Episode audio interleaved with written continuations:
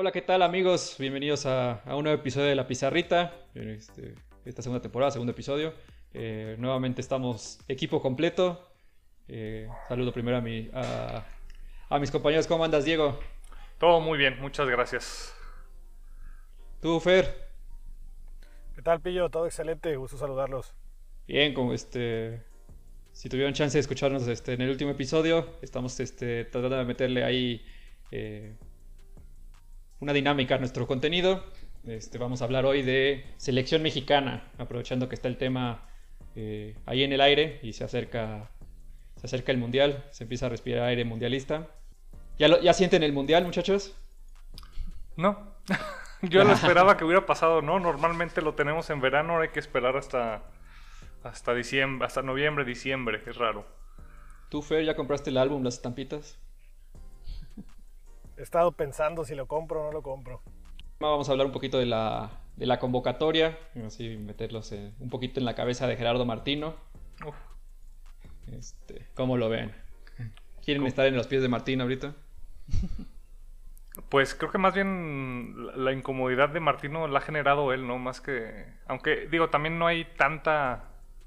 Tal vez calidad de jugadores. Creo que, el mayor, el mayor, la mayor incomodidad que hay ahorita en selección nacional es porque la ha generado él. Entonces, pues. Se puso en el, se puso en el papel que quiso. ¿Coincides, Fer? Pues ah, no, estoy, no estoy muy seguro, ¿no? Me, imagino que te refieres, Diego, más que nada al tema de las convocatorias de los jugadores o te refieres al funcionamiento del equipo. Ambas, ¿no? Pues, yo en general, yo hablaba ahí un tema general, ¿no? De ser entrenador de la selección en este momento. O sea, más un poquito Por ahí dicen que es el segundo puesto en todo México con más presión, ¿no? Que solo después del presidente de México, la selección mexicana es tal vez el puesto que más presión tiene. Entonces, imagino que es difícil.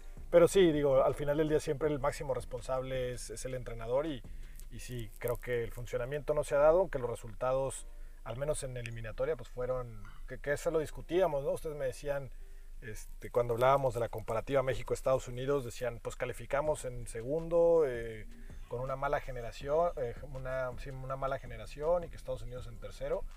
Eh, entonces, pues se pasó, se pasó sin sobresaltos, ¿no? Cosa que últimamente no había sido eh, eh, como un denominador de las últimas tres o cuatro eliminatorias, ¿no? Salvo la de Osorio, creo que antes habíamos tenido problemas en todas, ¿no? De 2014 no me hables, por favor. Este, bueno, yo coincido con ustedes en parte. Creo que también el entorno sí influye mucho en el tema de selección. Parte de lo que mencionabas, Fer, ¿no? De que es una silla caliente. Creo que el entorno de veces este, sobrevalora lo que es la selección y, este, y los jugadores de la selección. Entonces tenemos expectativas mucho más altas de lo que somos. De acuerdo. Pero bueno, este, nos vamos a poner un poquito en el papel de, como bien decía, de Martino.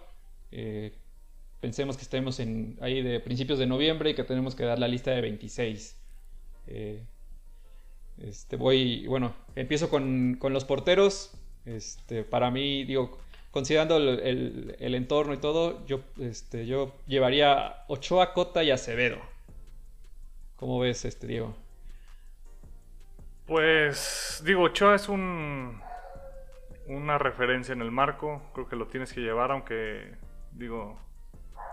Esté sin pues, manos. Sí, no tenga manos. Cota creo que es eh, una buena elección. Acevedo, pues siempre lo hemos propuesto aquí.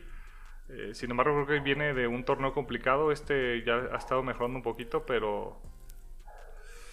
Pero creo que sí son acertados. No, no hay.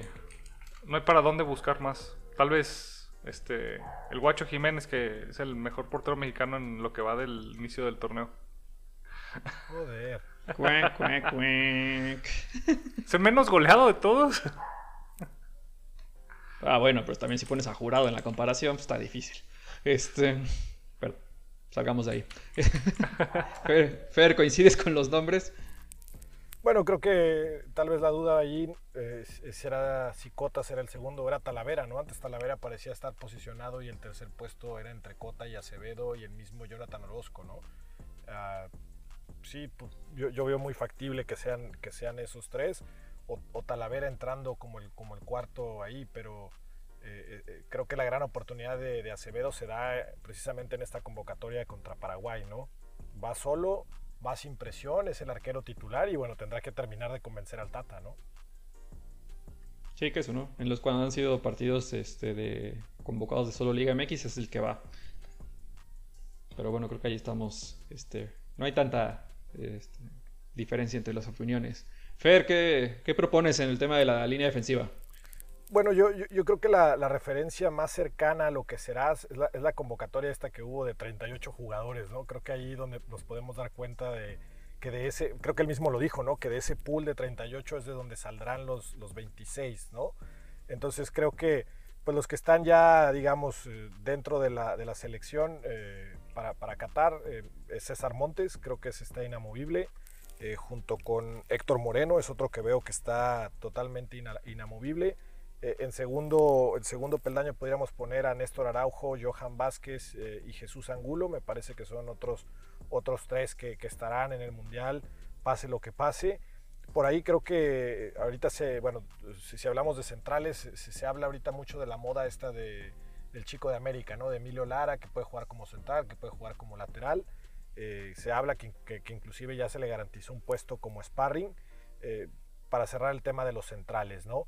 Eh, si ya lo consideramos como laterales derecho, creo que como lateral derecho está el polla, tu pollazo, Pillo, Jorge Sánchez, creo que es el que va a ser el ganador en esa posición. Por detrás está, está Kevin Álvarez, me parece, y, peleando, y peleando el puesto con, con, este chico Lara. Me parece que Kevin Álvarez debería ir.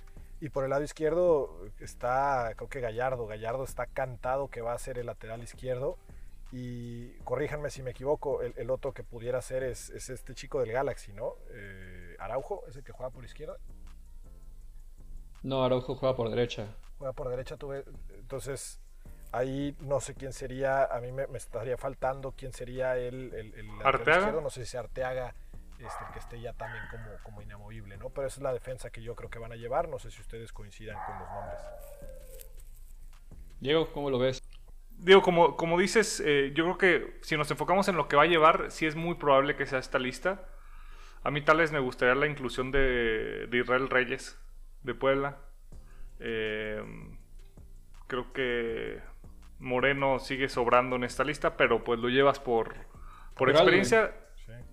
Pero, digo, para argumentar al lado a favor del Tata, esta temporada ha levantado el nivel en Monterrey. O sea, un poquito, digo, de lo que venía. Digo, por lo menos ya no es solo el nombre. Claro, eh, sabe que se viene la, la, Copa del Mundo y como muchos otros jugadores, ya me imagino que estaremos hablando de un específico que está en delantera. eh, que, se han mejorado mucho su, su, rendimiento en este torneo. Pero sí, se viene mundial y entonces quieres mostrar tu mejor, tu mejor cara. Eh, mencionas eh, nueve jugadores, creo que de esos nueve, pues sí, no, no, hay, no hay de otra, ¿no? Eh, digo, Reyes es el único que sí me gustaría ver en la lista, pero es, es complicado quitar a alguien de los que está ahí también. De acuerdo. Y yo no sé tú cómo lo ves. Yo en los cinco centrales puse los mismos nombres, o sea, lo que dijo Fer. Montes, Araujo, Moreno, Vázquez y Angulo. Este, el lateral derecho sí creo que Sánchez gana. Álvarez y Araujo pelearían. Creo que Álvarez debería de tener ventaja. Este, Kevin de Pachuca. Y del lado izquierdo, coincido con Fer que seguramente va a ir Gallardo, pero debería, para mí debería ser Arteaga y, Erika Aguirre, ¿no? Porque Erika Aguirre en Monterrey es titular sobre Gallardo, ¿no? Entonces. Y yo ya sé que este, Gallardo es uno de los hijos y yo soy defensor. El, el mundial pasado fui defensor de Gallardo porque jugó muy bien, pero creo que sí este periodo ha bajado mucho su nivel. Curioso, ¿no? Que la convocatoria para Paraguay está Gallardo y no, no ir.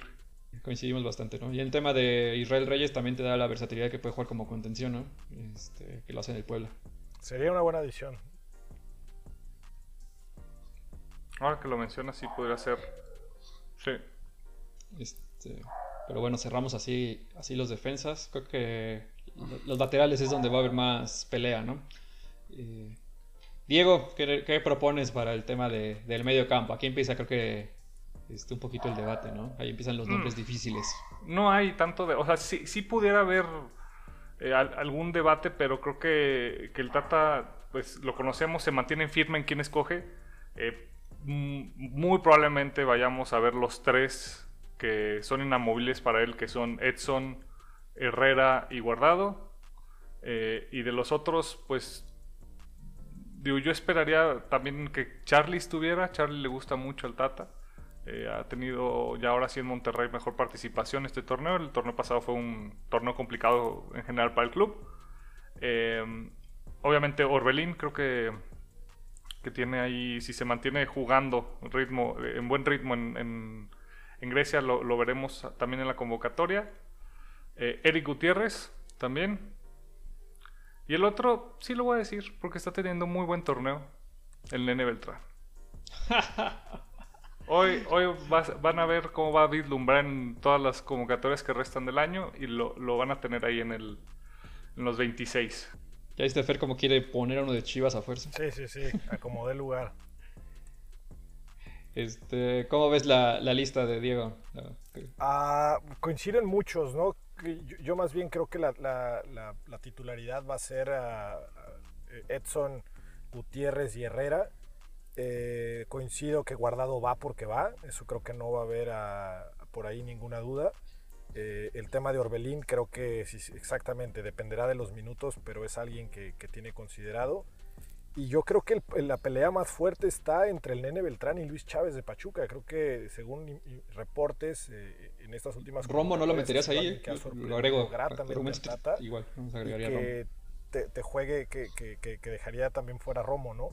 Eh, yo, más bien creo que se pudieran meter inclusive los dos porque el, tema de Charlie Rodríguez pareciera que se quedó poquito atrás, ¿no? Entonces creo que Romo y, Charlie tienen ahora sí que la aprobación del Tata, pero depende totalmente de que, de que levanten el nivel esta temporada, ¿no? Y creo que ninguno de los dos ha, ha retomado ese nivel que los llevó a selección con Cruz Azul, eh, haciéndolo campeón y por ahí yo, yo veo más bien que, que, pudiera meterse, sí, el nene Beltrán, sí, Chávez, y hay alguien que no está mencionando Diego y creo que parece ser de los, de los inamovibles de él, ¿no? Que es Córdoba. Yo creo que a Córdoba lo quiere meter y creo que con las actuaciones que ha tenido últimas fechas con Tigres eh, pudiera, pudiera alcanzarle, ¿no? Córdoba que últimamente está en polémica también por un documental del América. Pero ahí búsquenlo en sus redes sociales de confianza. Este, pues bueno, yo digo que coincido, yo agrego, este, los nombres que agregó este, Mares creo que sean los que, debaten, pero yo creo que hay seis que están fijos, ¿no? Los, este, lo de Charlie, Edson, Guti, Herrera, Guardado y Orbelín, creo que eso no, sí. esos no se caen. De acuerdo. Este, y bueno, finalmente, este, yo, bueno, sí, digo, ahí va un número, seguramente va a ir a un nombre más, ¿no? Serán siete mediocampistas para completar la lista. Bueno, agrégale a Pizarro para que, para que se complete. No se va ah, Pizarro sería en la siguiente sección, que serían los, este, los delanteros. Este, aquí yo haré la propuesta. Este, un, último. Este también es personal porque está teniendo buen, buen torneo, pero creo que el, el, Tata no lo va a considerar. Es Ponchito González. Ah, sí. Sí, ese sí lo, lo, pensé, pero no ha sido convocado. sí, y además hizo una clara referencia a él. Dijo que no por tener tres o cuatro partidos buenos. Eh te da para estar en selección, ¿no? Creo que esa... esa que en eso... Eh... No, dale, Ah, no, que volvió a declarar el Tata lo mismo de que es muy difícil que, que no le cerraba la puerta a nadie, pero que es muy difícil que alguien nuevo entre al proceso, ¿no? y sí lo entiendo, o sea, lo, este, digo, que ahorita alguien nuevo entra al proceso se ve complicado. Lo que se le critica mucho al Tata es que durante un año, año y medio, no ha metido a nadie nuevo al proceso, son muy pocos los que se han metido sobre todo los jugadores de Atlas, este, tal vez de León, no sé, algún otro de los que va Pachuca, que van bien. Sí, concuerdo, concuerdo. Pasamos este, a la línea de delanteros rápido.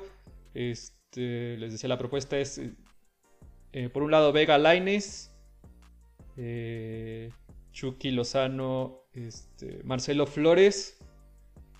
Y tengo la, y tengo la esperanza de que, bueno, porque leí una noticia que venía de Sevilla, que decían que si el Tecatito hacía la recuperación perfecta, o sea, que tenía que ser perfecta la recuperación, podía estar listo para el Mundial. Este, ese sería mi asterisco y sería el otro lugar, si no es Tecatito, siendo realista, sería Antuna. Este, y los centros delanteros serían Jiménez, eh, Raúl, el otro Jiménez eh, Santiago y Henry Martin, ¿no? que los tres andan bueno, Santi y Henry andan mejor ahorita, pero Raúl parece que está levantando. Y le llegó competencia real ahorita al Wolverhampton. Pues de aquí creo que yo concuerdo al 100%. No hay jugador que que pudiera entrar. Está, como dices, ¿no? Eh, con un muy grande asterisco lo de, lo de Corona. Pero sí, los, los otros siete, mm, tal vez con Flores sería el que tuviera un poquito más de...